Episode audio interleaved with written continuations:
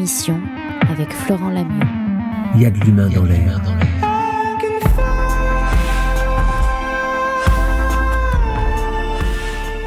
Deux spécialistes en la matière. Stéphane Krebs, qui est maître paysagiste, qui est horticulteur et écrivain, qui a signé un livre qui s'appelle, j'ai oublié le titre, euh, on va me le montrer. Non, mais celui-là, je l'ai, c'est celui d'avant. Les jardins.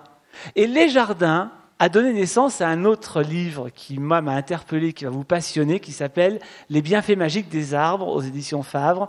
Et c'est un livre dans lequel on apprend plein, plein, plein de choses et sur la vie des arbres et sur ce qu'ils peuvent nous apporter à nous en plus, parce que vous allez voir qu'il y a une collaboration plutôt sympathique. Avec lui, Jean-Baptiste Enfonso, il est paysan, il travaille en permaculture à Bandol, il n'arrive pas très loin, mais quand même, il arrive d'une route très très boueuse ce soir, donc il est quand même venu avec nous.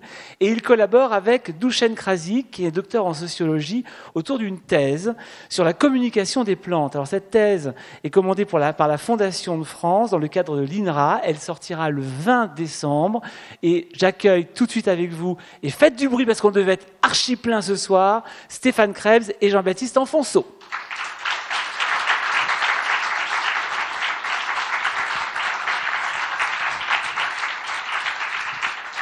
ils arrivent en courant en même temps. Ils arrivent de loin.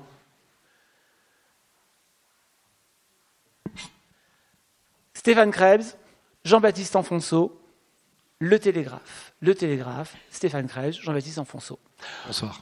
On parle tout le monde ensemble des plantes, des arbres. Alors, je disais à l'instant, effectivement, qu'on vient de prendre conscience, enfin, on vient de prendre conscience.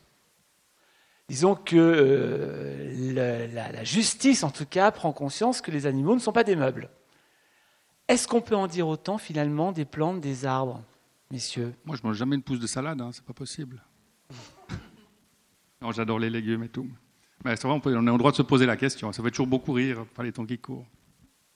Et justement, alors, on en est où aujourd'hui de cette question-là? Est-ce que vous avez, est-ce que le discours que vous allez avoir ce soir parmi nous est un discours qui étonne toujours?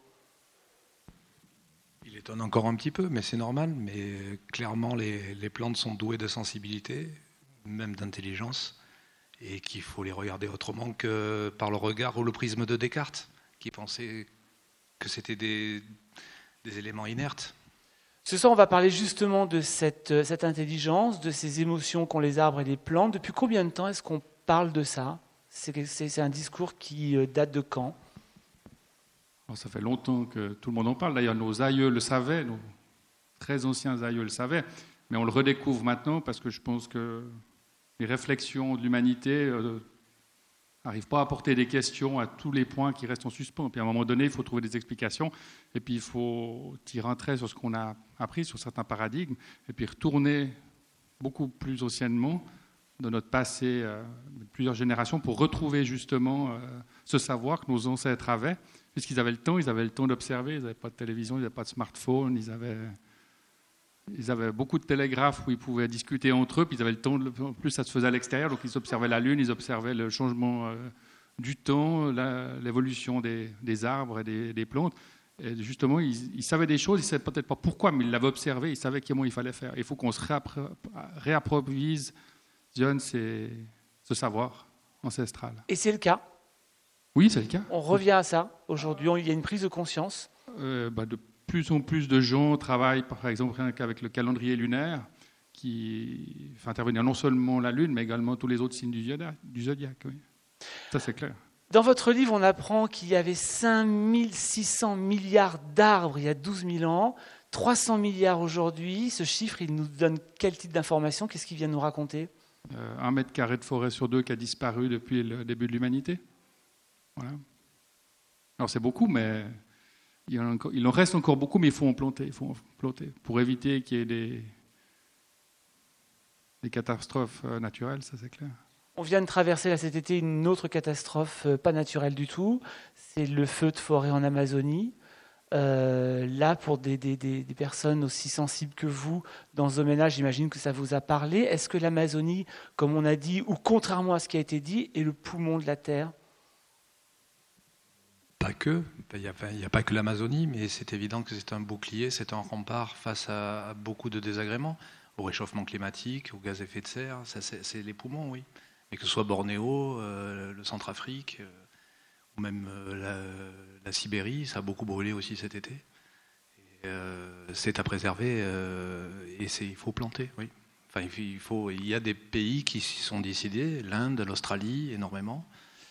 Mais il faudrait qu'on ait une, une véritable volonté politique aussi que, que de le faire et de, d'endiguer cette déforestation. Parce qu'on va vers la désertification à certains endroits, c'est évident. La conséquence pour la vie de la nature, c'est quoi? De ces déforestations? Bah, Ce qu'on vit maintenant ici, moi je ne suis pas d'ici, mais d'après ce que j'ai compris, c'est assez exceptionnel. C'est pluie ce soir oui. Ça, c'est euh, les canicules, les sécheresses. Chez nous, enfin, je, viens de Suisse, de Montreux. Euh, c'est la deuxième année où on a des sécheresses qu'on n'a jamais eues auparavant, avec des canicules. La semaine passée, chez nous, il faisait encore 26 degrés. C'est beaucoup pour chez nous. D'habitude, on est plutôt à 15. Hein. Donc euh, voilà, pour les végétaux, pour les arbres, ça, change. Et je rebondirai aussi par rapport aux, forêts. Les forêts exotiques, pour dire pas de chez nous, c'est une chose, mais il y, a, les nôtres, faut les protéger aussi. Il faut en replanter. On dit que pour réguler le climat urbain au niveau du taux d'hygrométrie, il faudrait qu'il y ait une couverture de 40% d'arbres quand on prend une photo aérienne. Donc il y a encore un peu de boulot, mais partout, hein, c'est dans le monde entier comme ça. Il y a quelques villes qui s'en sortent un peu mieux, mais autrement, voilà, il faut, qu'il y ait 40% de couverture végétale pour euh, garder de l'humidité et puis éviter euh, que le béton et le goudron accumulent la chaleur, pour ombrer, pour éviter la réverbération du, soleil sur d'autres faces. Vous, Stéphane Krebs, vous êtes horticulteur, votre père est horticulteur, votre grand-père était horticulteur, vous êtes complètement né là-dedans. Euh, et dans votre livre, vous dites par exemple que les arbres ont signé un pacte qui est préserver l'environnement. D'abord, comment est-ce qu'on peut dire ça Et puis, euh, comment ils s'y prennent? Alors, les arbres étaient présents bien avant nous. À tel point que si on prend au niveau expérience de la vie, si on dit par exemple qu'un enfant de 5 ans a une certaine expérience de la vie, puis qu'un adulte de 50 ans en a une autre, là, on voit, c'est juste huit fois plus à l'échelle humaine.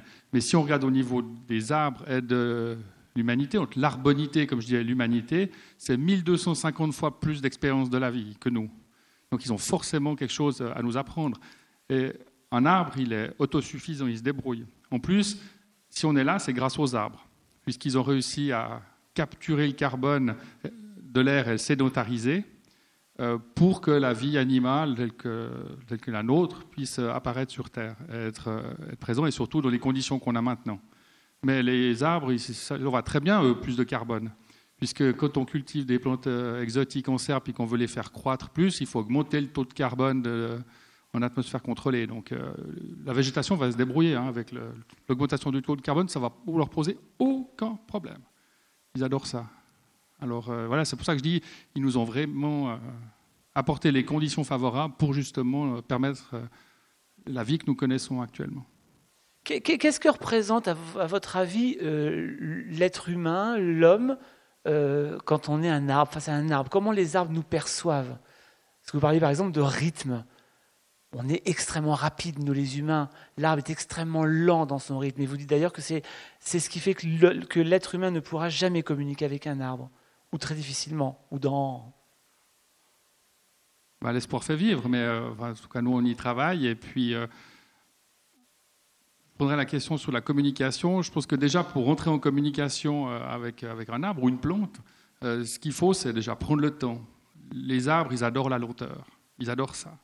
Alors, il faut déjà prendre le temps, dire voilà, cet après-midi, je fais rien, je vais en forêt, je m'asseye, puis il faut être ouvert, il faut rester open et puis, puis regarder, observer, prendre le temps. Et là, il y a toute une série de choses et d'aventures qui va vous arriver. Mais il faut le faire personnellement, à fond, vraiment être convaincu. Et si vous arrivez à être tranquille, il faut aller seul et vous restez 3-4 heures en forêt au, pied d'un arbre sans aucune interaction extérieure. Donc il ne faut pas prendre votre natel, faut rien du tout. Et vous verrez ce qui se passe. Il faut vous regarder, vous écouter, au début, vous dites, mais il n'y a rien, et il y a plein de choses qui se passent, plein de choses. Au bout de combien de temps on voit plein de choses qui se passent? Parce que j'imagine que vous, c'est quelque chose qui est naturel chez vous, mais nous qui sommes là, je ne sais pas si des gens le font en tout cas, d'aller regarder les arbres toute une journée, oui? Oui On en parlera tout à l'heure alors. Comment on fait pour se rendre compte qu'il se passe quelque chose Et au bout de combien de temps? Alors ça dépend des gens. C'est vrai que quand on y va régulièrement, après on, a nos capteurs qui sont beaucoup plus euh, attentifs, on, perçoit les choses beaucoup plus rapidement. Donc on, vient, on développe une certaine sensibilité, mais par l'expérience. Ou parce que quelqu'un nous a initié ou nous a dit attention, regarde ça et tout.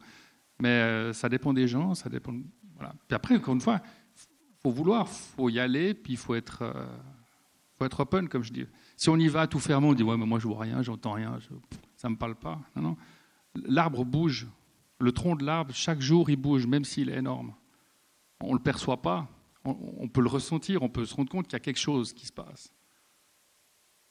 Des études ont été faites, on a, prouvé effectivement que les arbres euh, vont, bougent, vont avec le, le mouvement de la planète, avec la, le mouvement de la planète, euh, oui, puisque de toute façon il y a l'influence de la marée. On sait que les arbres grossissent, alors très légèrement, euh, au même rythme que les marées, que les bourgeons également. On sait aussi que euh, le sol bouge de 30 à 50 cm par rapport aux marées. Ce n'est pas seulement les, les mers. Et, et, et, les arbres ont quelque chose à nous transmettre. C'est à nous de l'écouter et de l'entendre. Mais ça prend du temps. Et moi, je suis quand tout petit. Hein, je suis pas. Vous venez de parler des mers, alors c'était la mer MER, mais il y a la mer MERE, il y a l'arbre mer, qui est finalement le grand chef de la tribu, parce que les arbres ont une vie aussi sociale, dans la forêt par exemple. Oui, alors, bon, il y a différentes théories. Moi, ce que j'aime à croire, c'est surtout qu'on peut observer en forêt, parce que c'est ça, il faut vraiment avoir le temps d'observer, puis se baser sur ce qu'on observe. Après, on peut le décliner dans toutes sortes de réflexions. Euh, qu'on approuve ou qu'on n'approuve pas. Mais en forêt, il y a des arbres énormes, des gros sujets, et puis autour, il y a une multitude de plus petits. C'est leur, progéniture. Ils poussent, ils restent pendant 20 ans, 30 ans, là, tranquilles, ils poussent peu, ils se développent peu, voire même ils dépérissent. Et en fait, ça, c'est la succession de l'arbre mère ou de l'arbre père qui est prête à prendre le relais dès que le parent, donc l'arbre père ou l'arbre mère, euh, réduira un peu sa voilure, euh, commencera un peu à dépérir, euh, prendra de l'âge, et ils seront prêts.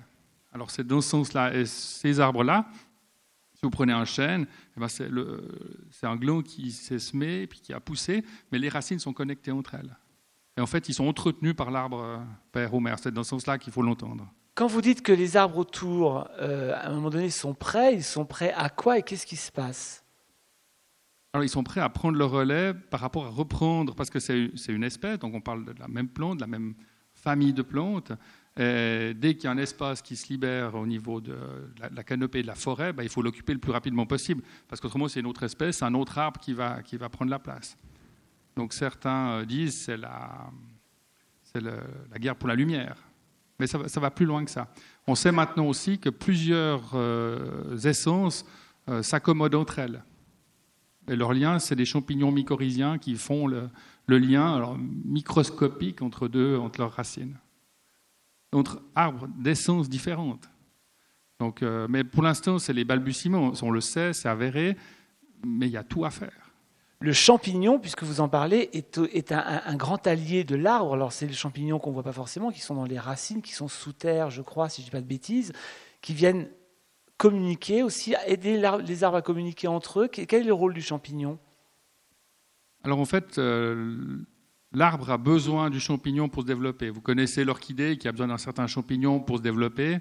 Euh, la truffe aussi qui se développe sur les racines de, certains arbres. Enfin, ça dépend quelle, quelle, espèce de champignon de, de, truffe. Mais chaque arbre a son type de champignon. Alors nous, quand on parle de champignons, on parle du carpophore, de ce qu'on voit. Mais c'est beaucoup plus vaste que ça, puisque tous ces champignons, déjà, ils n'ont pas tous une, fructification qu'on voit. Des fois, elle est toute petite. Et puis, euh, c'est sous le sol que ça se passe. C'est des, millions de millions de kilomètres de, petits filaments blancs. Quand vous retournez la terre en forêt ou les feuilles, vous les voyez. Ils sont là en train de. Et c'est hyper actif, c'est hyper dense. Et toutes les informations passent par là. Euh, les armes de même essence arrivent même à se transmettre de, des éléments nutritifs par ces champignons par ces petits filaments. Donc le champignon permet la communication. Il y a d'autres modes de communication chez les arbres. Il n'y a pas que les racines. Alors bien sûr, il y en a, il y en a plusieurs. Je prendrais peut-être pour, euh, pour exemple l'aventure des Koudous en Afrique du Sud. C'est une sorte d'antilope. C'est une antilope à cornes torsadées. J'ai eu l'occasion d'aller en, famille.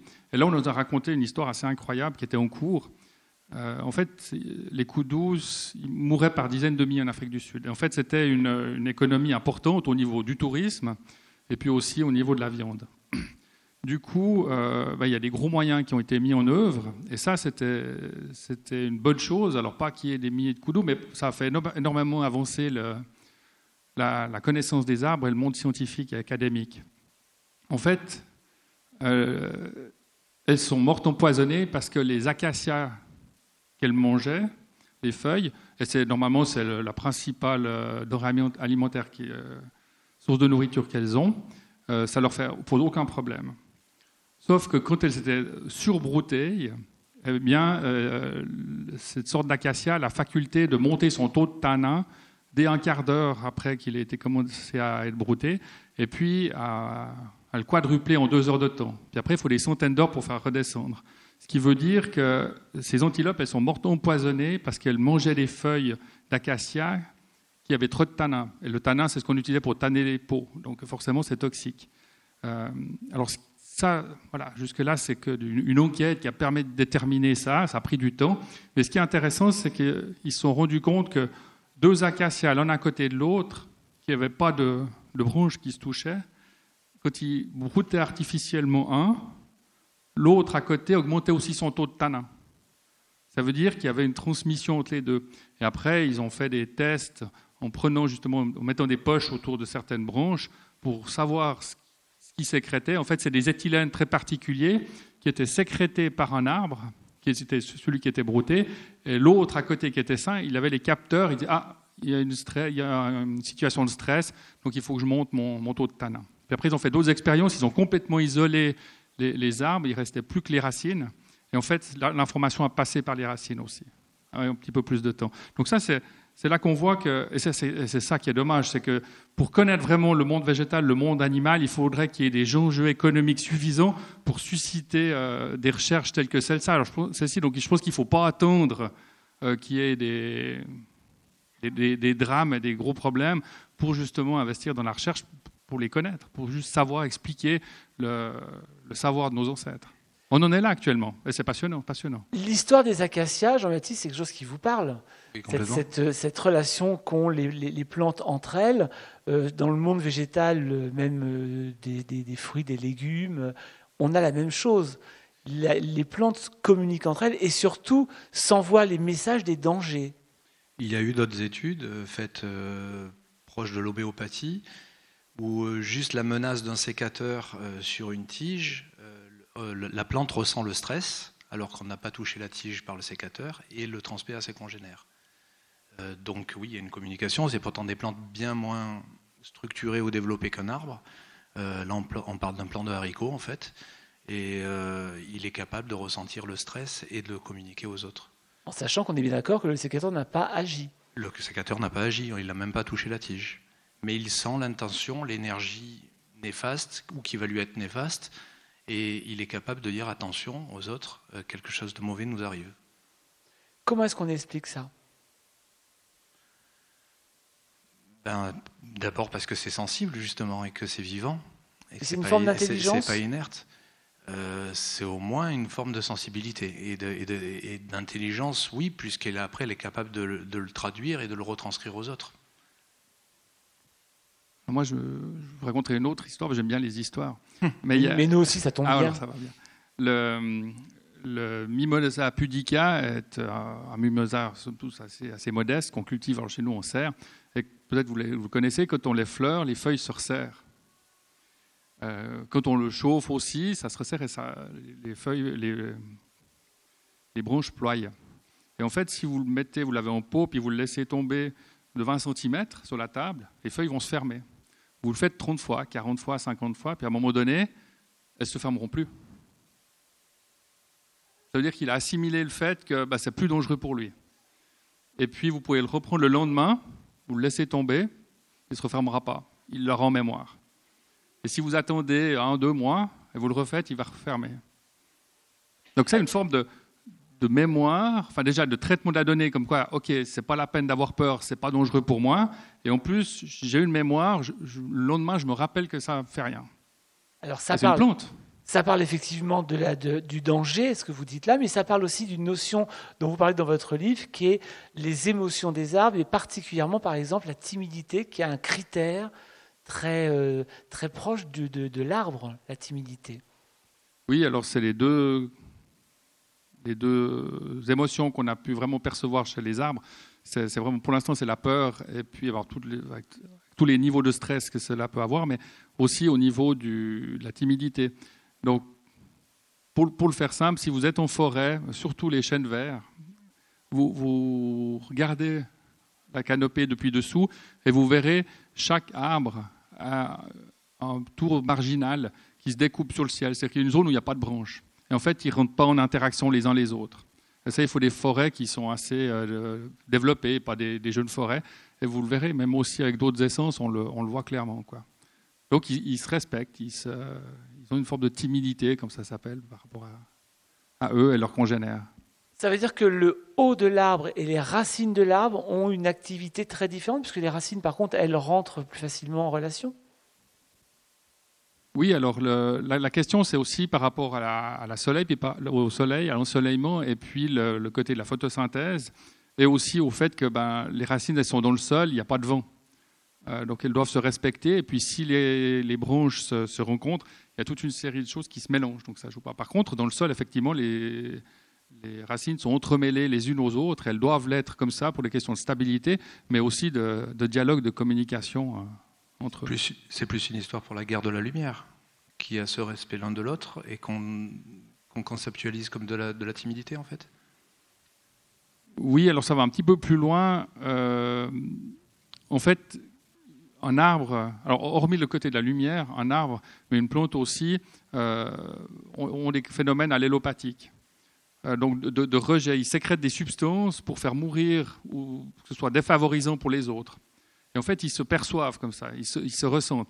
Alors au niveau des plantes, euh, vous êtes peut-être, euh, vous êtes sûrement déjà allé en, en moyenne montagne, au-dessus de la, de la strate où il y a les arbres, au- au-dessus de 2000 mètres, à un moment donné, vous voyez, il y a des jolies prairies qui sont bien mélangées avec plein d'essence, puis tout d'un coup, hop, à un moment donné, il y a une grande tache, euh, d'Edelweiss pour se faire plaisir, ou de gentiane, et on se dit, mais pourquoi il y a eu ça ici et pas? Eh bien, simplement, ces plantes-là ont eu suffisamment de, force pour sécréter des substances qui ont fait fuir les autres. Et puis alors, euh, plus loin, vous avez une autre tâche, etc. Et c'est- ces phénomènes-là, c'est les mêmes phénomènes qu'on retrouve euh, avec les arbres et cette, euh, cette timidité. Donc c'est aussi une forme de combat par rapport à la lumière, mais c'est aussi le fait qu'ils veulent pas... L'arbre est, bienfaisant, il veut, pas, il veut essayer de faire au mieux. Et en fait, ils ont une certaine timidité par rapport aux autres. Vous parlez aussi d'un phénomène de famille chez les arbres. La famille existe. Alors, je- alors, il faut faire attention, il y a, il y a deux choses. Il y a la famille euh, par rapport au, au nom des arbres. hein. On a un genre, espèce et une famille, donc ça, on est purement dans la, Oui, non, moi je parlais de la famille, la vraie famille. la, la vraie famille. Oui, Comme je sais, mais il faut faire attention à ça. Parce que certains disent oui, mais d'une famille. euh, voilà. et, et en fait, oui, bien sûr, puisque un, un arbre, ben, il a une progéniture. Un arbre, en général, chez nous, c'est issu d'un croisement entre une fleur mâle et une fleur femelle qui peuvent être soit sur le même arbre ou sur deux arbres différents. Donc forcément, on parle de, de, de familles et de générations successives euh, qui, se, qui se développent comme une famille.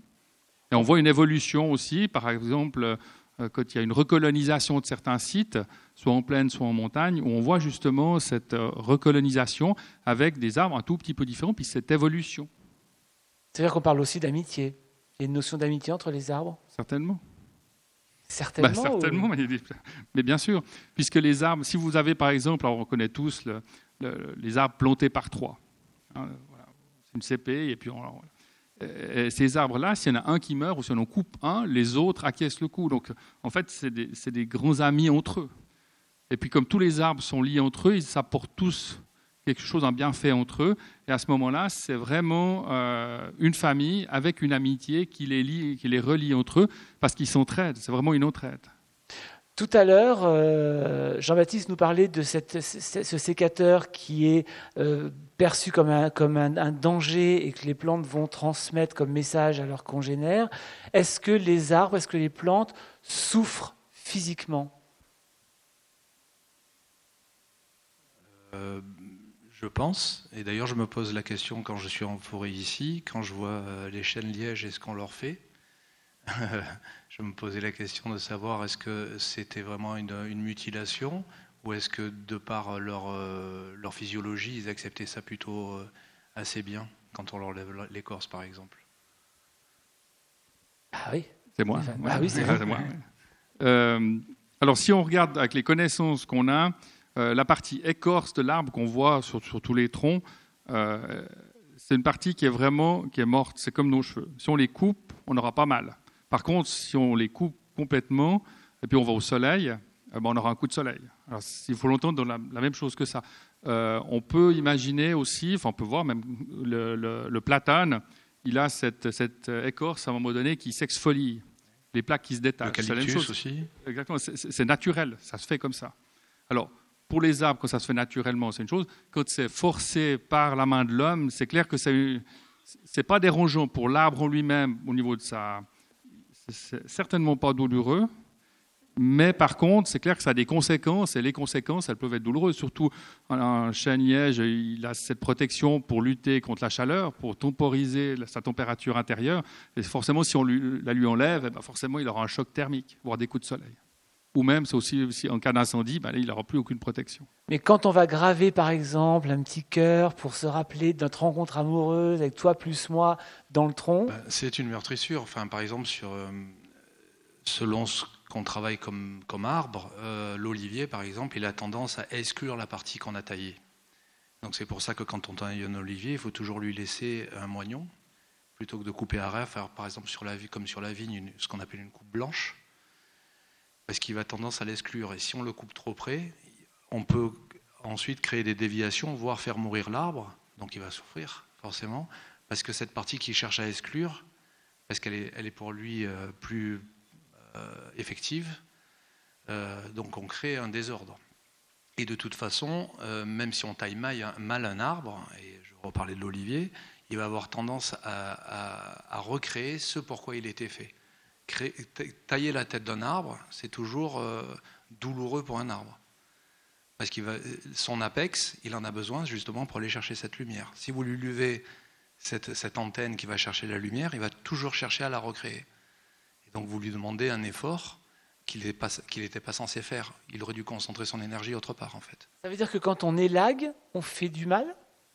Il y a des moments où le faire, je pense des, lunes, des, saisons pour faire ça, et des techniques selon l'espèce et l'essence de l'arbre. Mais euh, Stéphane répondra mieux que moi. Oui, alors c'est clair qu'à partir du moment où il y a une, meurtrissure, euh, forcément on pense à une douleur. Maintenant, ce que j'aimerais euh, apporter là, et là on parle de quelque chose de, de, prouvé scientifiquement, mais c'est encore tellement pas acquis par tout le monde que je profite de planter un clou. La stratégie. Pas dans l'arbre, hein Non, non, non, Euh, un arbre, sa stratégie pour lutter contre une rupture de branche, on parle même, du même traumatisme, donc si on coupe un arbre, on le taille fort, euh, son système de lutte pour éviter la pourriture, en fait, c'est un combat contre le champignon qui, dès qu'il est coupé, qui va commencer à ronger son tronc. Donc il y a des arbres, des essences, comme les bouleaux, les peupliers, le maximum qu'on peut faire, c'est 4 cm. Si on parle de chêne ou de pin, on parle de 8, 10 pour certains chênes. Et pourquoi? Parce que sa stratégie, c'est de se dépêcher de recouvrir avec, alors je dis son écorce, mais c'est son combium, cette partie qui était traumatisée, pour couper l'oxygène au champignon, donc le priver d'oxygène. Et le champignon qui a plus d'oxygène, ben, il peut plus se développer. Donc il a gagné son combat, il a encapsulé le champignon dans son bois, et puis le champignon s'arrête tout seul. Alors si on fait des grosses coupes, et vous en avez tous vu parce qu'on en voit partout, des grosses meurtrissures, en fait le, le champignon, c'est le champignon qui a gagné. Mais sur l'échelle de l'arbre, au niveau euh, longévité, on ne le voit pas, nous. Mais sur l'échelle de l'arbre, sur sa vie, ça la raccourcit nettement. C'est pour ça qu'en ville, euh, les arbres durent bien moins longtemps qu'en forêt. Alors, il y a d'autres problèmes aussi au niveau du sol, au niveau de la qualité du sol. mais le problème de taille drastique trop forte, il est vraiment là. Et ça, alors forcément, si vous faites une coupe de 20-30 cm sur un arbre, même 15-20, forcément, ça, ça a des douleurs pour l'arbre, pas seulement passagères le temps qui, recouvre sa plaie, parce qu'un arbre ne cicatrise pas comme nous, hein, il recouvre sa plaie. Euh, et ben ça, forcément, c'est douloureux pour lui parce que c'est synonyme de diminution de sa durée de vie. Justement, Jean-Baptiste, euh, vous nous racontez une, une petite aventure avec un de vos stagiaires, je crois? Sur, euh, sur le traitement d'un arbre. C'est intéressant. Est-ce qu'on peut la partager? Oui, euh, ben oui. Je, enfin, c'est pas un stagiaire. J'avais fait appel à un entrepreneur pour euh, pour créer des bassins, et je lui avais parlé de mon idée de tailler certains chênes et, arbres qui faisaient un peu trop d'ombrage à mes champs. Et je m'étais absenté. En revenant, je l'ai vu arracher avec sa pelle les branches d'arbres. Et évidemment, euh, c'était pour moi une tragédie. Et je lui ai évidemment expliqué que si je lui faisais la même chose, il aurait de gros problèmes. Et qu'en fait, il était en train d'indiquer à ces arbres, qui sont centenaires pour la plupart, qu'ils étaient en train de communiquer entre eux. Et euh, d'expliquer qu'en fait, ils étaient entourés de salauds, qu'on était en train de faire vraiment du mal, et que c'était pas comme ça, et qu'il y a des moments, il y a des méthodes, et on ne peut pas se permettre de façon aussi sauvage de mutiler un arbre parce qu'il y a évidemment la douleur, et, euh, se reconstruire derrière ça. on ne comprend pas l'information en fait. Alors, c'était une petite histoire que je voulais que vous racontiez parce que je trouve qu'elle elle, parle beaucoup de vous finalement et de votre rapport à votre travail et votre rapport au végétal. Euh, parce que dans cette thèse à laquelle vous avez participé, votre partie à vous, si je ne dis pas de bêtises, c'est la relation qu'il y a entre la plante et l'agriculteur et l'homme finalement. C'est comme s'il y avait un contrat entre les deux.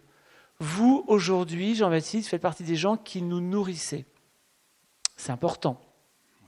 Et en même temps, on est en train de dire qu'on se nourrit finalement sans aucune culpabilité de végétaux qui ont des émotions, qui sont vivants, qui ont euh, un, un, règne social entre eux, qui se protègent entre eux, on va en parler tout à l'heure.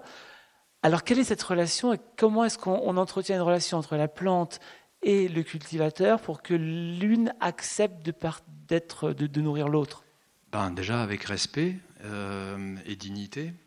Quand, on, enfin, moi, quand par exemple je récolte et là je suis en train de faire du mal puisque je, lui enlève ses enfants ou ses fruits, euh, je le fais toujours avec beaucoup de délicatesse.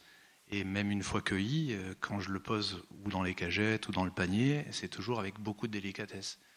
D'abord parce que ben, c'est le fruit de mes récoltes et que c'est important de, les garder comme ça intacts. Et, euh, parce que j'estime travailler en collaboration avec les plantes. C'est une association qu'on fait, c'est un contrat presque qu'on a signé ensemble. On mène une aventure ensemble. Ce ne sont pas des sujets qui sont complètement euh, désanimés et euh, sur lesquels j'aurais un pouvoir ou un droit euh, donc euh, j'essaye dès le départ de les mettre dans les meilleures dispositions. Je leur laisse derrière le, libre choix de leur destin. Euh, tout le, voilà, on n'est pas égaux, hein, nous les humains, et les plantes c'est pareil. Il y a toutes sortes de personnalités, de, de, de physionomie dans les plantes. Et d'une même tomate, on peut prendre les graines de la plus belle de ces tomates et on le fera comme dans une fratrie. Il y aura des grands, des petits, des généreux, des radins, des, des neurasthéniques, des joyeux, enfin bon. Et, elles ont des personnalités, c'est ça que vous nous dites. Exactement. Et les, plantes ont une personnalité. Et des fois, enfin, après, on peut essayer de les faire vivre sous assistance et de les pousser euh, à, l'objectif qu'on s'était fixé. Mais moi, je trouve que c'est vain. Et du coup, je, ben, cette plante-là, je l'accepte comme elle est. Euh, et si elle n'a pas envie de me donner plus de fruits qu'elle avait décidé, je ne vais pas la, la traumatiser ou la booster pour, euh, pour essayer d'en faire, euh, d'en faire autre chose. On ne fait pas d'un âne un cheval de course.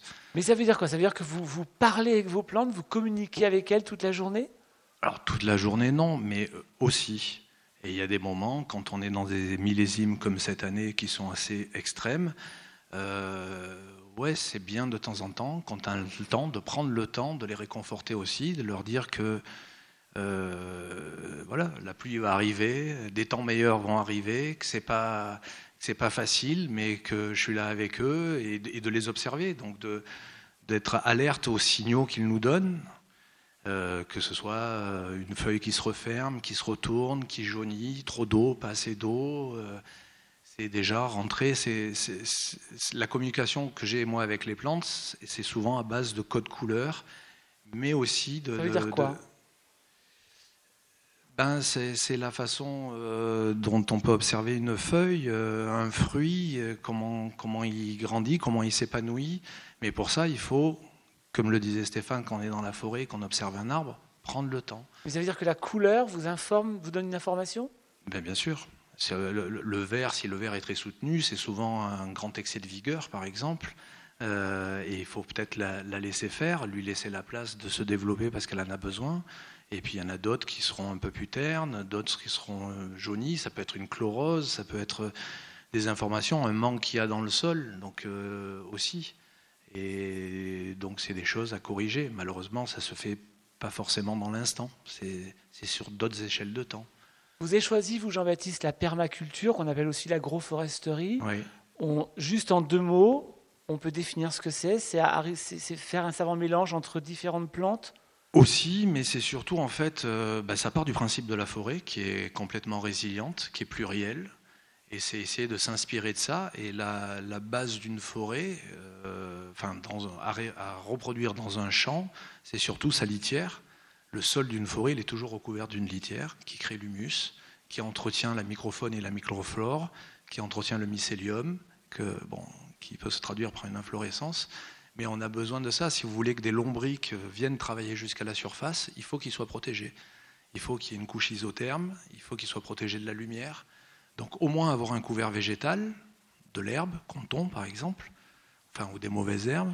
Moi, j'en n'en trouve aucune mauvaise, mais euh, non, mais beaucoup de même d'herbes dites mauvaises sont oubliées aujourd'hui, ont énormément de vertus, sont comestibles, sont très très bonnes pour la santé, ont plus de vitamines que beaucoup de légumes qu'on peut trouver. Euh, évidemment en grande surface, mais, euh, mais ailleurs, même, même chez un primeur. Et mais c'est surtout de couvrir ce sol pour que la vie se recrée à l'intérieur, parce que la, une plante et les plantes euh, ne, ne, vivent pas comme dans comme l'agriculture conventionnelle voudrait le dire, juste de trois éléments, l'azote, le phosphore, la, potasse, éventuellement un peu de magnésium. Euh, il y a plein d'autres choses qui sont nécessaires, qui sont en fait l'inscription du terroir, et qu'il faut retranscrire, retransmettre à la plante, qui les transmet aux fruits, et quand on les consomme, surtout s'ils sont frais et qu'ils ont fait peu de distance, euh, nous nourrissent mieux que. C'est un peu ça. C'est ça la permaculture. La permaculture, finalement, c'est une manière de recréer la nature. Exactement. C'est de travailler son champ comme une forêt, comme un écosystème naturel qui deviendrait de plus en plus résilient. Donc, c'est arrêter les labours, c'est arrêter tout ça, arrêter de dégrader son sol et de l'appauvrir à chaque fois qu'on veut faire une rotation. Il y a d'autres façons de travailler, ça demande de changer un peu le modèle. Ça veut dire travailler avec la biodiversité Aussi. Euh, alors moi j'essaye de sanctuariser un maximum de choses et plutôt que de travailler sur, euh, je sais pas, une dizaine de variétés de tomates, je travaille sur 600 variétés de tomates par exemple. Mais euh, il en existe 51 000 variétés répertoriées dans le monde. Je suis très très loin et je, ne les ferai jamais toutes. D'abord parce qu'elles ne sont pas toutes pour moi un intérêt gustatif, qu'elles ne sont pas toutes à mon goût. Euh, et donc voilà, je, suis obligé de filtrer quand même, et puis ma surface ne me le permet pas. Mais euh, c'est essayer d'être le plus pluriel possible, d'avoir le plus de diversité, de sanctuariser euh, un maximum de diversité dans, l'espace qu'on cultive. J'imagine, Stéphane, que quand vous entendez Jean-Baptiste parler, vous êtes entièrement d'accord? Ah, c'est pas dit. on ne peut pas être contre par contre, je préciserai une chose, c'est que c'est exactement ça qu'il faut faire. Et on a l'impression, quand on euh, voit ce qu'on voit, qu'on entend ce qu'on entend, de se dire, voilà, c'est quelque chose de nouveau, révolutionnaire. Ben non, hein. depuis la nuit des temps, c'est comme ça.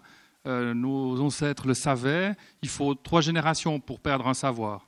Donc, euh, si vous prenez la génération qui vivait après la guerre, les gens sont partis après à la, en ville. Euh, ils connaissaient, ils avaient tous un potager, trois vaches, un peu de vigne. Enfin, chez nous, c'est comme ça. ils sont partis à la ville. Les, leurs enfants, bah, ils retournaient chez leurs grands-parents. et puis après, la génération suivante, le savoir était perdu. Alors maintenant, ce qui est intéressant, c'est que ces générations-là, les suivantes, cherchent à se réapproprier ce savoir, euh, en recherchant des traces écrites, de préférence, pour, pour, apprendre, parce que c'était perdu. Mais si vous allez, le meilleur enseignement qu'on peut, aller, qu'on peut faire, c'est aller, par exemple, au, Maroc ou ailleurs, et aller visiter une oasis. J'ai l'occasion d'en visiter plusieurs, mais une à Airfood, c'est vraiment ça. C'est l'agroforesterie et la permaculture depuis euh, la nuit des temps qui est restée. Ils font toujours ça. C'est exactement ça. Donc euh, il faut aller voir ces choses-là pour, se rendre compte que voilà, on a, quelque chose à apprendre parce qu'eux, ils l'ont gardé vivace, cette connaissance, alors que nous, on l'a oublié ou perdu. Oui, de toute façon, la, la, permaculture a été conceptualisée dans les années 70 par deux Australiens. Ils n'ont fait rien d'autre que d'observer la forêt, qui est plus prospère que n'importe quel champ d'agriculteurs. Une, forêt, personne ne la laboure, personne ne lui amène d'engrais, et pourtant, euh, elle a les plus beaux sujets que vous n'aurez jamais dans vos champs. Et donc, c'est aussi pour ça qu'on appelle ça l'agroforesterie, parce que en plus de travailler euh, des plantes maraîchères, on y plante aussi des arbres et on travaille sous les arbres. Donc, on travaille sur trois dimensions et puis sur deux. L'arbre communique avec la plante? Ou les arbres restent entre eux quand même? Est-ce qu'ils sont sectaires? Non, non, ils communiquent déjà. Rien que par exemple le lierre. Le lierre, on pense que c'est mauvais, que ça étouffe l'arbre. Pas du tout. Il y a deux raisons pourquoi le lierre euh, pourrait être euh, néfaste pour un arbre. C'est s'il vient à masquer une, blessure, une déformation, une fissure. Puis là, c'est plus un problème par rapport à l'homme. De toute façon, l'arbre ne pourra rien faire. Et puis, le vrai problème, c'est la concurrence de la lumière. À partir du moment où le lierre passe par-dessus le feuillage donc la, canopée du, de l'arbre, là, il lui prend son énergie. Il lui prend, mais autrement, il n'y a pas. Ça veut dire qu'il ne faut, jamais enlever un lierre qui, qui encercle un tronc. Il n'y a aucune raison d'enlever un lierre qui euh, grimpe sur un tronc. Hormis s'il commence à être vraiment jusqu'en haut, puis il prend la place euh, du soleil. Si on considère effectivement que la, que la plante, l'arbre, la terre, tout ça fait un tout euh, pour, la, vie, l'émotion et la communication. Qu'est-ce que vous avez comme regard tous les deux sur ce qu'on appelle l'aquaponie? Alors, je, juge, je, résume, l'aquaponie, c'est élever un végétal, dont déjà Jean-Baptiste Semar, ça promet, c'est élever un végétal euh, uniquement avec de l'eau. C'est-à-dire qu'il n'y a pas de terre, il est cultivé hors terre et il n'est nourri qu'avec des substrats finalement. Euh, alors, pense que Stéphane est plus pointu, mais enfin, il n'y a pas que des substrats, parce qu'il y a aussi toutes les déjections des poissons qui vivent dedans, et il y a une sorte de synergie. Quand des poissons, avec les... des fois, il n'y a pas de poissons. Voilà, donc après, c'est quand même faire vivre des plantes sous assistance. Et euh, je ne vois pas comment on peut inscrire une notion de terroir là. Alors après, chaque terroir a, sa, son identité, mais là, pour le coup, pour, même si certains disent qu'on peut avoir des légumes de très bon goût, même des fois de meilleur goût, que ceux qui poussent en pleine terre. Moi, j'ai du mal à y croire. Et qu'est-ce que ça raconte surtout de, euh, de l'émotion de la plante et de la vie de la plante quand elle est en dehors de son, son, sol naturel? Alors tout d'abord, je pense que le côté terroir, il est vraiment là. Je pense que c'est pas une, c'est absolument juste de dire que le goût n'est pas le même. Le goût est moins bon parce que simplement il lui manque, il manque tout à ces plantes. Euh, j'ai pu le tester moi-même, ça ne fonctionne pas. Donc, euh, un légume, prenons une tomate en pleine terre, euh, d'une même variété, aura un goût différent d'un terroir, allez, je prends quelque chose de simple, acide ou calcaire, ou plus ou moins riche en matière organique. Et si vous le mettez dans l'eau, dans, ou dans un, pain de gredane, donc de laine de pierre ou de, ou de n'importe quoi, il n'aura pas le même goût, ça sera insipide. D'ailleurs, si vous avez euh, la chance d'aller, dans une culture de permaculture, de notre entreprise de permaculture, puis de prendre une tomate, la cueillir, puis la manger, ou même dans votre potager, ou bien vous allez acheter une euh, au supermarché du coin, c'est pas le même goût, hein, c'est pas la même chose, il n'y a pas de miracle. Par contre, il y a des, enjeux euh, au niveau de l'alimentation mondiale qui sont importants par rapport à ça, parce que les surfaces de terre diminuent. on va être contraint de trouver des solutions. Alors ça, c'est une des solutions mais euh, si on parle vraiment au niveau du goût de la plante, c'est clairement différent. Donc forcément, euh, c'est pas la même chose. aussi pour elle, il y a une sensibilité au niveau euh, relationnel et émotionnel qui n'est pas, pas la même chose. Si vous prenez un enfant qui est, qui est euh, dans un bon environnement, eh bien, il se développera merveilleusement bien. Alors que s'il est dans un, environnement très défavorisé, avec plein de problèmes et tout, ben, il restera petit, ça ira pas. Quoi. Mais il faut faire le parallélisme à l'échelle 1-1, c'est vraiment ça. C'est une évolution qui ne respecte pas le végétal finalement pour vous? Qui respecte moins le végétal, mais qui, euh, si on veut pouvoir nourrir toute la planète, euh, surtout dans les milieux de ville, surtout si on, on prend en considération les, moyens de transport dans des grosses, euh, des grosses mégapoles, le problème il est vraiment là. Quoi. Quand il faut deux heures de voiture pour rentrer au, centre même, ça créerait des problèmes d'alimentation. La permaculture ne pourrait pas nourrir la Alors moi je vais prêcher ma paroisse. la je pense que la permaculture pourrait être un, un palliatif à ça parce que de par l'absence de mécanisation ou très peu de mécanisation, on peut travailler sur des surfaces beaucoup plus petites. Je le répète, on peut travailler aussi sur trois dimensions. Et euh, ça permet d'être euh, intra ou périurbain.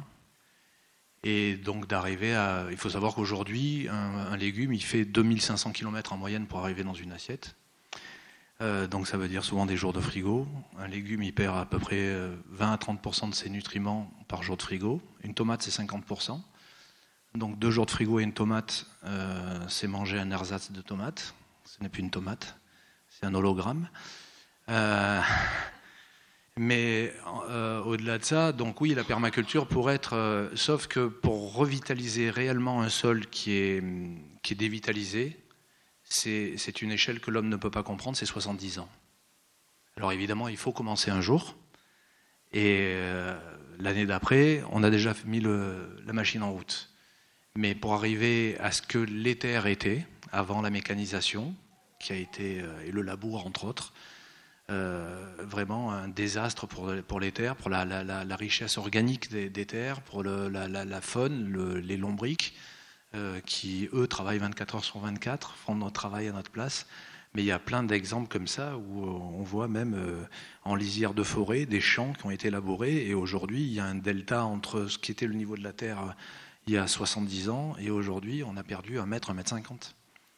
Donc on perd nos sols en fait. Et bon, pour revenir à la donc évidemment, l'aquaponie pourrait, être une réponse plus immédiate à la demande mais euh, il ne faut pas oublier la terre. Et il faut continuer, il faut commencer à certains endroits de, la, respecter à nouveau et de la cultiver à nouveau autrement. Quand on travaille en permaculture comme vous, on se rend compte que les plantes se protègent les unes les autres, se servent les unes les autres. A des plantes plus sociales, d'autres moins sociales. Racontez-nous un peu tout ça. Oui, mais c'est un peu Enfin, c'est à une autre échelle, mais c'est ce qui se passe avec les arbres. Et en fait, euh, elles ont besoin d'un compagnonnage, mais elles ont besoin aussi de cette densité, d'être les unes avec les autres pour s'y retrouver. Je travaille sur deux parcelles différentes, et il y en a une où je peux vraiment aller au bout euh, de, mon concept de permaculture. Et je peux vous dire que sur une année comme celle-là où c'était extrême, euh, la luxuriance faut, même si on est complètement béotien, on arrive là et on, voit la différence tout de suite. Mais parce que sur euh, une planche de 120 cm, euh, j'ai trois cultures, et, enfin, j'ai trois lignes de culture, et qui vont être entremêlées de plein de diversités. Et on sent que là, il se passe quelque chose parce qu'elles se serrent les coudes entre elles. Parce qu'elles transpirent entre elles, enfin, le soir, elles, elles rentrent de l'eau, elles créent un voile d'humidité, un bouclier, et elles résistent mieux à la journée d'après. Et après, oui, il y a des plantes qui s'associent mieux. la tomate est, plutôt copine avec tout le monde. Euh, la blette euh, n'a pas trop de. de, elle, est moins sympa. elle est moins sympa. Enfin, on, l'aime moins. Alors euh, voilà, c'est comme ça. Ça veut dire que. Mais là-dessus, il y a beaucoup plus de recul, beaucoup plus d'écrits. je pense que ça date au moins de Villemorin de 1800 quelque chose. Sur les arbres, c'est peut-être un peu plus récent bien que, comme le disait Stéphane, c'est ancestral. Mais ça veut dire, que les plantes vont se choisir aussi sur une culture ah ben de toute façon, si vous faites de mauvaises associations, vous verrez qu'il y a à un moment donné un enfin, quelque chose qui se passera de mal. Parce que le prédateur de l'un euh, ne sera pas prédaté par, par celui de l'autre. C'est ça aussi le compagnonnage. C'est parce que justement, elle s'accompagne bien. Une fraise va bien avec un oignon ou un poireau. Euh, le poireau va bien avec l'asperge, mais il y a des raisons à ça. Euh, ça peut être les pucerons, ça peut être enfin, le, la teigne, ça peut être. Mais il faut, c'est bien de les associer. Mais là-dessus, moi, j'ai rien inventé.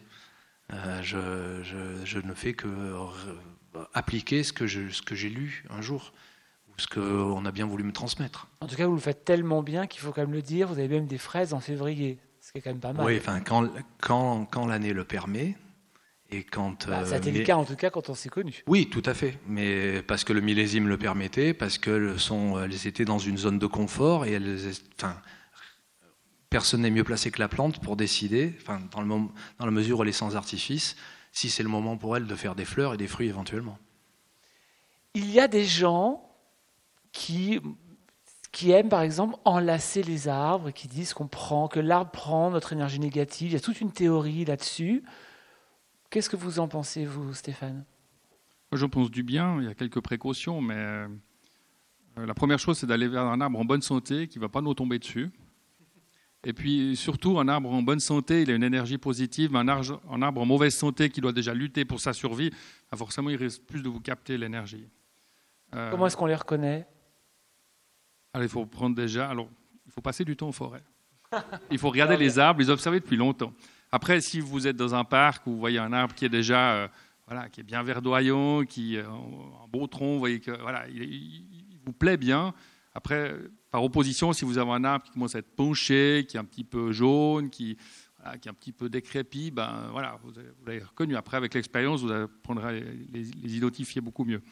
Euh, et à un moment donné, quand vous allez l'enlacer, c'est la même chose que quand vous êtes en forêt ou près d'un arbre. Euh, quelque chose va se passer. Mais il ne faut pas avoir de dérangement, il faut vraiment être là. Et ça peut venir la première fois, la deuxième, la troisième, ça peut être sur un arbre et pas un autre. Faites-le. Et puis maintenant, je, quand je dis ça, les gens ils rigolent, ils sourient, etc. Et de plus en plus, j'en crois à ce qu'ils me disent Ah, mais euh, j'ai essayé, c'est dingue. Je dis Ok, bon, d'accord. Et puis le fait aussi euh, d'avoir euh, écrit ces idées, je dirais, dans cet ouvrage, le nombre de personnes qui viennent après des conférences comme aujourd'hui ou même euh, ailleurs ou dans la rue me disent Ah, mais moi, euh, mon ami, c'est mon arbre là, c'est mon érable, c'est mon noyer, et, j'ai telle expérience, et j'ai ça, et c'est vraiment bien. Et, en fait, ça les a libérés d'une sorte de, chape de plomb qui était là, qui, on ne pouvait pas parler de ça. Quoi. Et ça, c'est vraiment très bien pour eux parce que ça leur fait du bien. Mais je crois que c'est les Celtes qui, d'ailleurs, leur divinité était des arbres absolument, absolument. Oui, moi, Le mien, c'est le sol, par exemple. Et d'ailleurs, aujourd'hui, euh, c'est l'érable. Si vous êtes, votre date d'anniversaire aujourd'hui, c'est l'érable. Et demain, c'est le noyer. À chaque jour, un arbre? Chaque période, oui. Donc aujourd'hui, l'érable, ça veut dire quoi? Parce que dans votre livre, il y a des symboliques aussi pour les arbres. Chaque arbre a sa symbolique. L'érable, c'est quoi? Question piège. La liberté. Euh, est-ce qu'on, alors on parle, on parle d'émotion chez les arbres. On a effleuré l'idée que peut-être il y a une forme d'intelligence chez l'arbre. Est-ce qu'il y a une forme de bonheur chez l'arbre? Ou la plante d'ailleurs, hein, ou, le végétal Est-ce qu'on peut parler d'une forme de bonheur? Bien sûr. Si on a un arbre, qu'on le voit, il est en pleine santé, tout va bien, on transpire le bonheur. Comme on Est-ce que la ville est un terreau qui crée le bonheur des arbres? Ok, donc il faut aller. Il suffit d'aller. Si vous voulez voir des arbres en mauvaise santé, vous allez en ville. Hein. Alors, euh, il y en a dans toutes les villes. Euh, bon, donc n'enlacez pas les arbres des villes. C'est ça, hein Au bord des routes, c'est pas bien, oui. Surtout s'il n'y a pas de trottoir. Vous dites aussi que l'arbre n'est pas un solitaire. Naturellement, l'arbre ne pousse jamais seul. Naturellement, euh, l'arbre vit en forêt. Après, il y a des exceptions parce qu'il y a de l'agriculture ou autre. Mais si on veut planter des arbres en ville, il faut qu'ils puissent être reliés les uns aux autres. C'est-à-dire que ce n'est pas juste un trou, on plante un arbre et puis on fait un alignement de 30 ou 50 ou 100 pièces identiques. Idéalement, il faudrait faire une tranchée de 1,50 m de profondeur, 2 mètres de large, les espacer suffisamment pour qu'ils aient de la place. Donc on dit qu'il faudrait 10 mètres cubes de terre végétale pour un arbre en ville. Et puis que ces fosses soient connectées les unes aux autres, c'est-à-dire que ce soit vraiment une tranchée. Et puis il faut qu'ils ne soient pas atteints par les problèmes de, qui rentrent en concurrence avec des bâtiments, avec des camions, avec des, transports publics. Et au niveau du sol, c'est la même chose. Il ne faudrait pas qu'une fois qu'ils sont magnifiques, euh, dans 30 ou 40 ans, on dise bah voilà, il faut changer la canalisation et puis on va couper toutes ces racines, etc. Donc pour l'arbre, la ville est un milieu hostile. Mais on a besoin des arbres dans nos villes pour justement euh, régler tous ces problèmes de, climat. À noter aussi que la couleur verte, pour euh, un citadin, enfin pour tout le monde, c'est une couleur qui est extrêmement importante sur le plan psychique, pour justement rester calme, équilibré, euh, ça mène beaucoup de choses. Alors d'où la ville du futur qui est en train de, de, commencer à naître, en tout cas être réfléchie, où des immeubles seront végétaux, où on, on, crée des fermes urbaines, où on va faire pousser des arbres sur des immeubles. Donc ça, c'est une hérésie totale pour vous? Non, je pense qu'on n'a pas de choix. Alors je pense sur les toitures, euh, ça sera plus des jardins. Mais de nous, on n'a pas le choix, mais, mais, les, les végétaux si on considère aujourd'hui, si on comprend aujourd'hui qu'ils sont extrêmement vivants Est-ce une hérésie par rapport à eux? Alors, si vous, on laisse une ville à l'abandon, la végétation prendra le dessus. Mais elle le prendra à sa manière, elle ira très bien. Elle grimpera sur le béton, elle va tout coloniser. Elle se portera très bien. La question, c'est que c'est à nous aussi de nous adapter, de dire voilà, on veut de la végétation en ville, mais il faut qu'on lui donne les conditions favorables pour qu'elle soit bien, qu'elle soit heureuse, pour qu'elle puisse nous produire des fruits ou qu'un arbre puisse nous produire de l'ombre, euh, qu'il évapore suffisamment pour euh, humidifier l'atmosphère euh, urbaine, etc.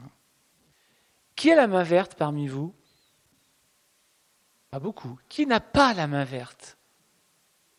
Beaucoup plus. enfin, beaucoup plus. Ça veut dire quoi, avoir la main verte et ne pas avoir la main verte? Je sais que vous avez, des, vous avez une vraie réponse. Oh, c'est pas vrai. Non, tout le monde peut, tout le monde a la main verte. Mais. Mais la main verte, c'est juste un talent d'observation. Et le temps qu'on, prendre le temps, le temps qu'on met à observer euh, ces plantes, les plantes qui nous entourent et qu'on a à la maison, le cactus qu'on nous a offert, ou c'est rien d'autre. C'est l'attention qu'on leur porte.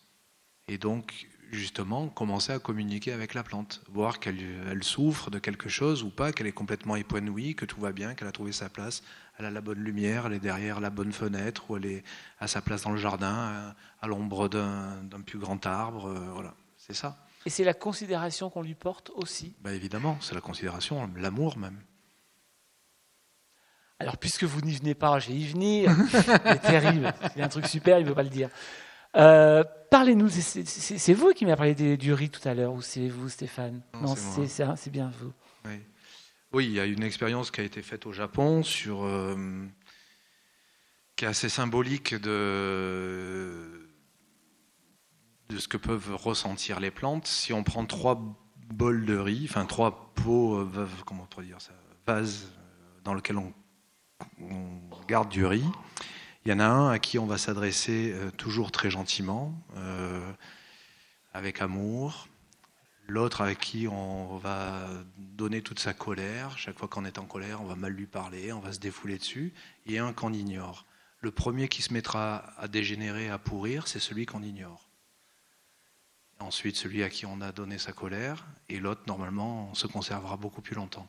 Ça veut dire que pour les plantes, c'est pareil Évidemment. Mais comme pour les humains d'ailleurs. Il y a rien, que ne pas avoir la main verte, ne pas avoir la main verte, c'est avoir tendance à ignorer le, végétal autour de nous.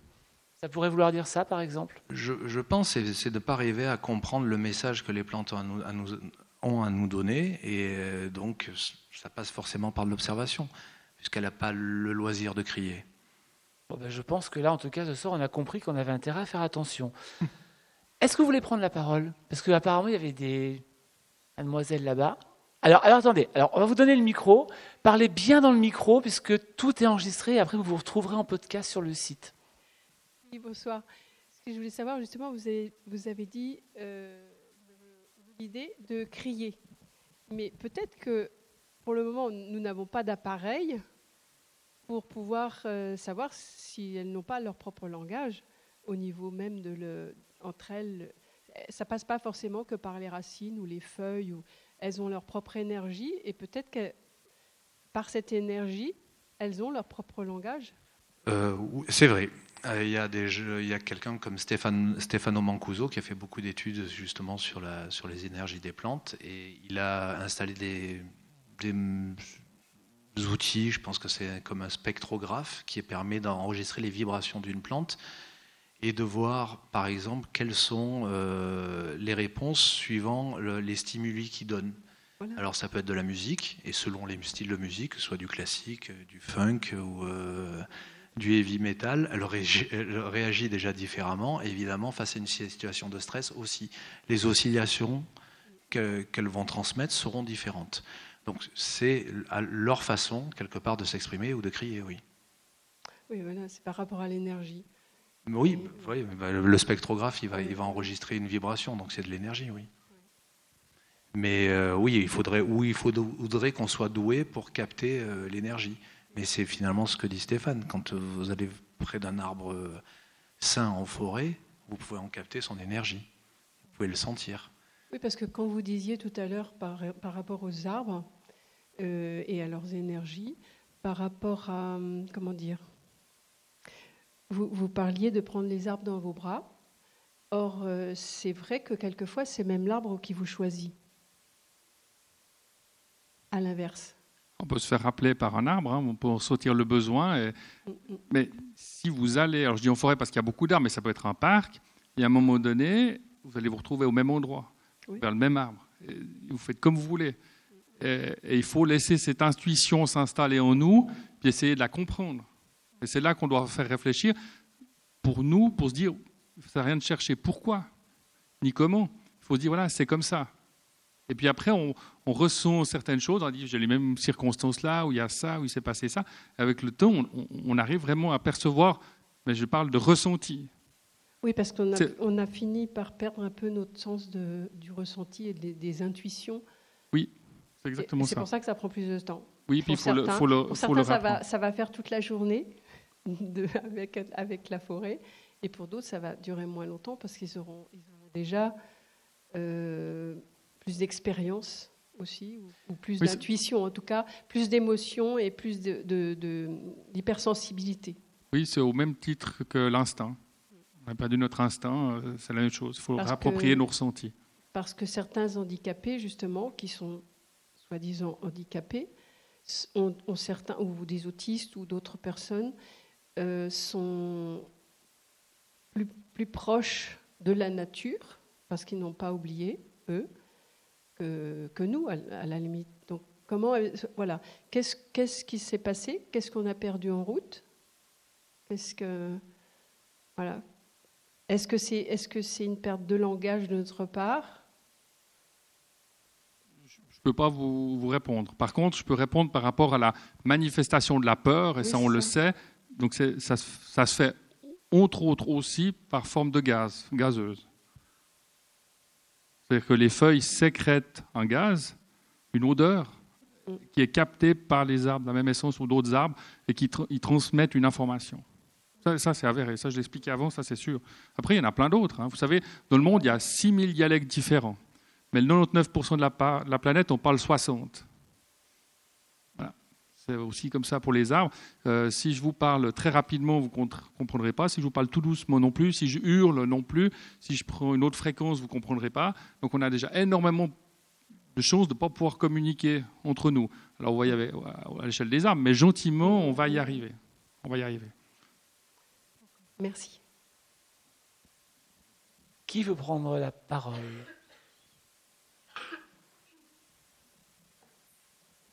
Merci. Euh, oui, je voulais revenir sur la transmission. En fait, vous avez dit à un moment que c'est, on devait apprendre ça. Moi, j'ai eu la chance de grandir euh, entourée d'arbres euh, à la campagne, et donc euh, personne m'a appris. C'est venu naturellement. J'ai commencé à enlacer les arbres très, très jeune, je sais pas, 6 ans, 7 ans, mais personne m'a dit fais ça. Et j'ai dû en ressentir un grand bienfait, puisque j'ai toujours continué. Et euh, j'ai des endroits, des lieux où j'y retourne. Maintenant, j'ai 42 ans. Et ben, je, continue d'enlacer euh, les mêmes arbres. Et je me souviens du dernier qui était au Cap Sissier, il n'y a pas très longtemps, euh, magnifique. Un arbre aplati que j'ai pris et, j'ai envie d'y retourner pour retrouver mon arbre. Mais c'est pas ça vraiment que je voulais dire. Donc, c'était pour la transmission. Voilà, tout le monde n'a pas eu la chance que j'ai eue et comment transmettre cette, comment dire, cette, euh, cette attention à la nature, puisque nous, enfants, avec mes frères, quand on coupait, euh, ou les grands-parents devaient couper un arbre, euh, mes grands-parents pleuraient. Et il disait c'est le sang de l'arbre, la sève. Et quand j'enlevais la peau des, des bouleaux pour m'amuser, parce qu'en dessous c'est très doux, ben, j'avais l'impression de mettre l'arbre à nu. Et aujourd'hui, adulte, plus jamais j'oserais enlever l'écorce d'un boulot. J'aurais vraiment l'impression de, de, blesser l'arbre. Mais enfant, voilà, c'était. Donc comment apprendre ça aux, petits enfants citadins qui n'ont pas eu ma chance? Je pense que la première chose, vous l'avez exprimé de manière façon vraiment d'exprimer, c'est la passion. C'est la passion, c'est expliquer les ressentis. C'est après c'est une éducation aussi euh, qui se fait. Et puis alors euh, à plus grande échelle, je veux dire c'est au niveau d'une société et ça prend du temps. Mais depuis les cinq dernières années, ce qui s'est passé dans l'évolution au niveau de la perception de l'arbre pour euh, dans la société actuelle, c'est juste incroyable. C'est juste fou. Euh, aussi, quand j'ai commencé ma carrière professionnelle, ce qu'on m'a appris, je l'ai pas, je l'ai appris, je l'ai appliqué. Puis à un moment donné, on arrive à un moment dans sa vie, on ne peut pas expliquer les choses. On dit oui, mais il y, a autre chose. Pourquoi? Ça ne peut pas aller comme ça On va dans le mur. Alors on essaie de, se remémorer de ce que nos, nos, nos, nos pères, nos mères, nos, aïeux ont, dit. On va rechercher justement cette littérature. Et, et on se dit, ah ouais, il y a autre chose, c'est peut-être aussi comme ça, et ça fonctionne, et c'est comme ça, mais ça, on ne sait pas. Donc, euh, donc il y a toute cette phase d'un côté de transmission, et puis de réacquisition du savoir, et puis après, il faut s'entourer de gens qui sont, qui sont réceptifs, euh, quand je dis réceptifs, qui sont intéressés, donc qui ont, qui ont envie de se passionner ou qui se passionnent, puis d'échanger, comme on fait ce soir, euh, sur ce sujet-là. Mais plus, on ne peut pas. Après, il y a des cours, il y a des gens qui, qui font des, sorties en forêt pour faire de la sylvothérapie, pour faire plein de choses. Donc oui, il faut aller écouter, il faut voir.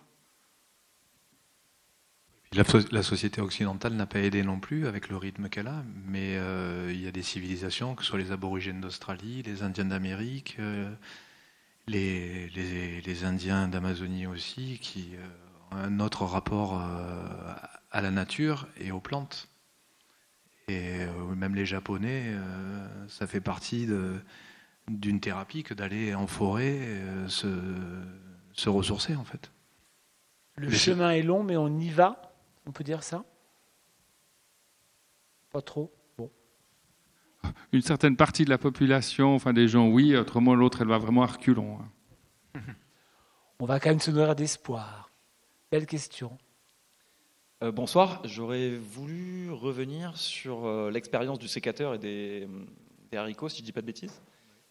Euh, simplement, si vous pouvez nous en dire un peu plus sur le, cadre justement de cette expérience, parce que c'est vrai que là, on voit un côté anticipation Contrairement aux arbres, par exemple, qui se défendent par rapport aux, espèces qui les attaquent, etc., où il y a peut-être plus un côté réflexe de Pavlov qui, comment dire, qui se transmet. Là, par rapport aux sécateurs, quelles étaient les conditions de, justement de, en fait, sensorielles pour la plante C'est un laboratoire qui travaille en, collaboration avec le laboratoire Boiron à Buis-les-Baronnies et qui travaille sur la mémoire de l'eau et euh, qui a fait ces études-là. Et euh, c'est une anecdote que moi j'ai eue par euh, le, le, scientifique avec qui je travaille et qui est en train de rédiger cette thèse qui rend le 20 décembre à Paris euh, sur la sensibilité et l'intelligence des plantes. Et euh, bah, moi, je ne peux pas vous en dire plus que ça, si ce n'est que bah, ça a été mesuré et qu'ils ont pu mesurer le stress, de la plante grâce à des électrodes, enfin un système enfin, dont j'ignore vraiment les détails, et, mais qui, ils ont pu vraiment euh, inscrire. Enfin, c'est pareil, c'est un peu comme avec les, histoires de Mancuso, les, vibrations émises par la plante étaient vraiment différentes. Et du coup, euh, les plantes qui étaient à côté ont commencé à réagir aussi au moment du stress. Enfin, suite euh, au stress de cette plante, les autres ont réagi et de la même façon pour transmettre l'information. Et comme disait Stéphane, ça peut être non pas là par les racines parce qu'ils étaient dans des, godets euh, séparés, mais plus par peut-être des échanges gazeux et dire attention, voilà, il se passe quelque chose autour de vous. Après, ils n'ont pas vraiment de moyens de défense plus que ça pour, euh, pour réagir à, l'attaque, mais euh, clairement, ils, sont capables de s'informer les uns les autres du, du danger. Je rebondirai sur la question, ce n'est pas tout à fait dans le cadre, mais on trouve la littérature au niveau d'une étude que la CIA avait faite pour, euh, pour identifier des coupables par rapport à des végétaux. Et ils étaient allés assez loin, suffisamment pour voir un changement euh, au niveau de la plante. hein. Alors, j'ai pas. euh, après, euh, tous les secrets ne sont pas notés, mais en fait, ils, arri- ils arrivaient à. Quand un coupable passait devant une plante qui avait assisté, je dirais, au, crime, alors c'était reconstitué, puis c'était pas vraiment. Voilà, mais qui avait subi ce stress, la plante reconnaissait la personne. Après, il n'y avait pas assez de fiabilité pour. Voilà. Mais après, on trouve plus grand chose non plus parce que c'est voilà, c'est un peu secret. Mais donc, mais ça veut dire que ça a été assez loin. Et ça, c'était dans les années 60-70, donc c'est pas récent. Donc on va se méfier même des plantes maintenant si on fait des bêtises. Si vous faites un, un acte mal, il faut pas le faire devant un arbre. Si vous faites un acte malveillant, il ne faut pas le faire devant un arbre parce qu'il vous reconnaîtra. Ouais. Oui, bonsoir. Bonsoir. Euh, une question à propos de la permaculture. Moi qui viens de Normandie, en fait, en Normandie, il y a une ferme très connue où il y a eu un, un tas de recherches de l'INRA sur le système euh, voilà, du bec et loin. Est-ce que dans le sud, il y a des, il y a des fermes de ce type en- qui développent euh, des recherches autour de la permaculture? Est-ce qu'on peut montrer euh, que c'est un système du coup qui s'adapte mieux au réchauffement climatique aujourd'hui, etc., la- au manque d'eau Je trouve que ce serait, enfin voilà, ça m'intéresse dans le coin. Euh, ben, il y a la mienne déjà, mais après, oui, je connais d'autres qui font de la permaculture. Il y en a dans le il y en a tout près de Marseille. Après, je les connais pas tous, mais euh, évidemment que la permaculture est un bon moyen d'anticiper le réchauffement climatique euh, qui nous avance dessus, le manque d'eau. D'abord parce que grâce à, la litière, enfin, au paillage qu'on met au sol, les économies d'eau sont drastiques sont de l'ordre de 50 à 80% Euh, et le fait de, justement de travailler, euh, enfin en tout cas, euh, moi je plante énormément d'arbres, le plus que je peux par rapport à l'espace que j'ai, et ben, ça crée une différence parce que je crée un ombrage qui protège mes plantes. J'ai eu la chance de visiter une ferme il n'y a pas longtemps, il y a deux mois, en Camargue. Et eux n'ont pas encore cette solution-là, mais ils sont en train de créer de l'ombrage euh, dans des serres où ils ont tendu des bâches en sorte de microfibre, donc qui permet de laisser passer l'air, etc., mais pour créer de l'ombrage. Moi, je trouve que c'est plus naturel que de planter des arbres, même si ça prend beaucoup plus de temps. Mais, euh, oui, après, moi, je ne suis pas euh, aussi avancé que le bec est loin. Je n'ai pas les mêmes moyens non plus. Euh, je ne sais pas aussi bien remplir les dossiers. Mais, euh, mais oui, c'est une, c'est une solution, enfin, c'est une façon d'anticiper euh, ce, qui, ce qui nous arrive dessus, oui, je pense. Et en tout cas, endiguer la désertification. Planter des arbres aidera toujours à, à bloquer ce phénomène. Donc allez rencontrer Jean-Baptiste Enfonso Alors vous êtes où? À Bandol. Je suis à Bandol. Merci. Il y a euh, à Noël Jublin qui est vers, euh, sans dire de bêtises, Carcès. Il y a euh, euh, Rémi Clérin qui a la ferme Ravel à La Treille à Marseille. Euh, et il doit y en avoir bien d'autres. Qui veut prendre la parole? Personne? Sûr? Certain? Ben voilà, je le sentais. Jean? Jean est distrait. Oui, moi, ce qui m'intrigue, c'est que vous avez parlé de famille. Et est-ce que euh, les, des familles de chênes vont s'adresser de la même manière avec euh, une famille de saules ou de noisetiers Y a-t-il des conflits de voisinage? Voilà. En, entre essence. Oui, entre autres essences. Parce que vous dites qu'ils communiquent tous ensemble euh, par leurs racines. Et, et la pudeur qu'ils ont euh, en- dans leur... euh, J'arrive pas à trouver le mot. Leur, leur oui, Canopée. dans le haut pied. oui. Voilà. Euh, Est-ce que cette pudeur-là, elle n'est pas liée au fait que justement, dans le domaine de la communication, ils font pas des barrages entre eux, et c'est pas seulement pour la lumière, mais c'est aussi pour, euh, pour leur préservation. Mais, mais comment est-ce qu'ils font pour converser ensemble? Pour se mettre d'accord Ah ben, si on le savait, ça serait plus facile.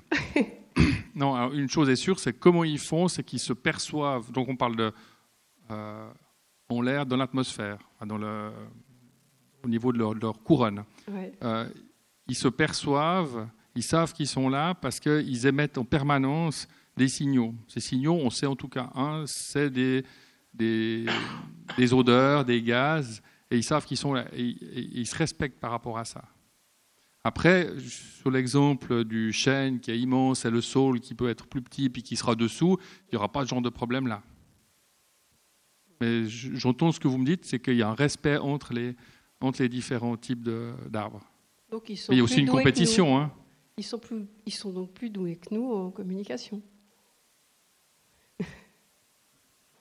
Joker. on, peut- on a, on a tellement, on a tellement de choses à, à découvrir encore que Oui. voilà, je- je- le Yeah. fait qu'on puisse communiquer nous à distance comme ça, c'est, sur le plan biologique, c'est pas mal. hein. Si on arrive à, quand on arrivera à prouver ça, puis l'expliquer que les arbres arrivent à faire la même chose, ça sera parfait. Pour l'instant, on n'arrive pas, mais c'est que notre problème à nous, c'est pas le problème des arbres. hein. Ils se débrouilleront sans Non. nous. hein. Oui. Après, il y a aussi des espèces invasives.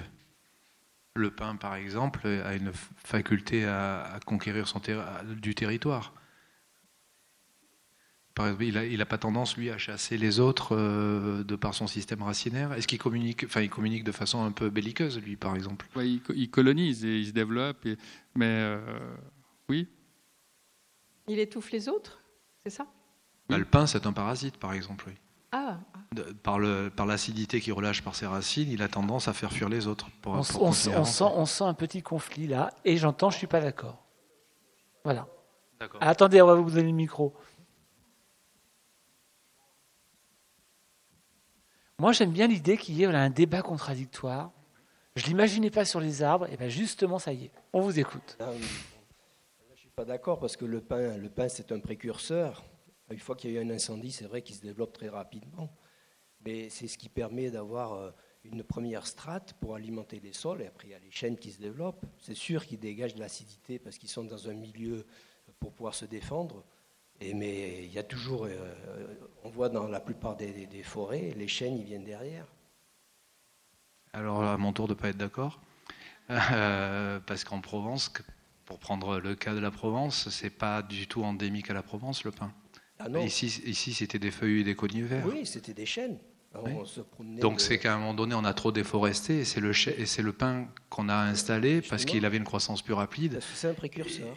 Et aujourd'hui, enfin moi, je vois rarement des chênes sortir au milieu d'une pinède. hein. Ah ben ils y arrivent. Ouais. Ah si, si. Ah oui Regardez bien, c'est parce que l'échelle de l'arbre est très longue. D'accord. Ah oui.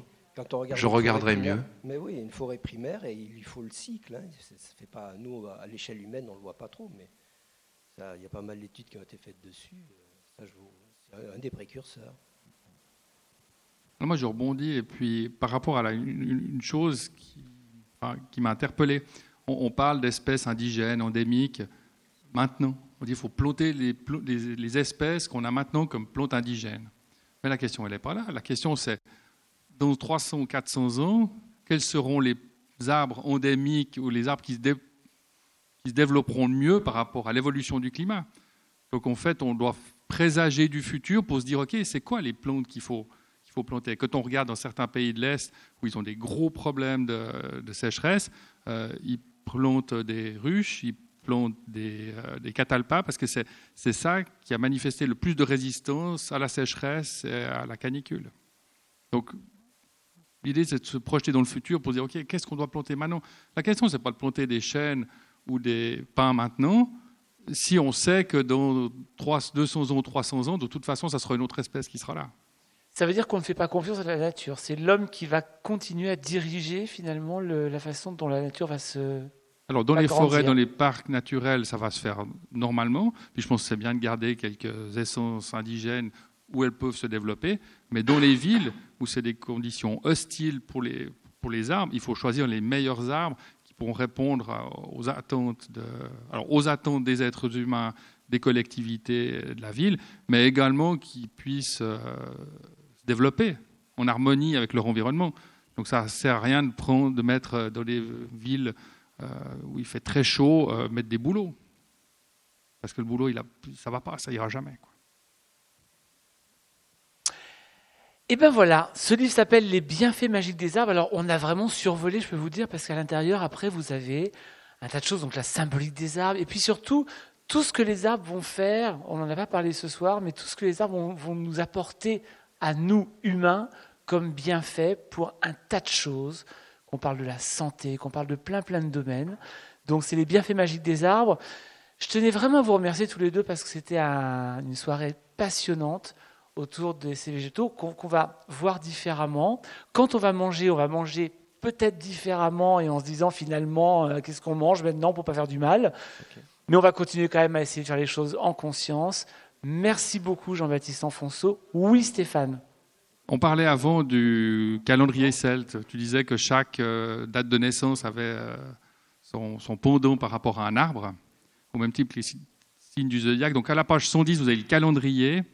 Euh, donc si vous voulez savoir, vous allez jeter un coup d'œil et puis vous aurez exactement quel est votre arbre. totem. totem. merci. Et puis après, il y a une petite description que j'ai faite. Alors assis au pied des arbres par rapport à ce que je ressentais des arbres. Et si vous avez deux minutes, lisez parce que c'était pas prévu comme ça, mais beaucoup de gens le lisent et disent Ah ouais, effectivement, puis je les vois sourire et tout dans les salons du livre. Donc euh, voilà, faites le test, ça coûte rien du tout, et vous me redirez après. Merci. Merci Stéphane Krebs, merci beaucoup à tous les deux. Christophe, notre libraire préféré, vous attend là-bas.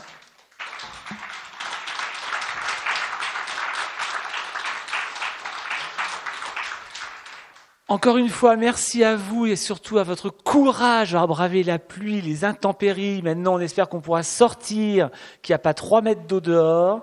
Merci beaucoup d'être venus et puis on se donne rendez-vous, et eh ben, on se donne rendez-vous le 6 novembre pour ceux qui ont réservé avec Patrick Burensteinas, qui est un alchimiste et qui nous parlera du langage des oiseaux. À venir après Patrick Burensteinas, que c'est complet, vous avez euh, Stéphane Alix qui nous rend visite le 12 novembre. Alors il a été reporter de guerre. Aujourd'hui, il est dans les sphères des extraterrestres, des esprits et de la vie après la mort. C'est un personnage extraordinaire qui est devenu chaman qui sera avec nous. Et puis le lendemain, le 13 novembre, on parlera d'hypnose ensemble, d'auto-hypnose pour être très franc avec vous. On vous donnera des outils pour faire de l'hypnose sur vous, chez vous, pour plein de petites choses. Et enfin, le 20 novembre, une soirée autour du sadomasochisme avec maîtresse Jade. Je vous conseille de réserver votre soirée. Ça va être plutôt très sympa et euh, très pédagogique. Voilà, merci beaucoup d'être venu et à très très bientôt. Bon retour, bonne soirée. Et vous pouvez rencontrer, parler avec Stéphane Krebs et Jean-Baptiste Enfonso, je vous les livre.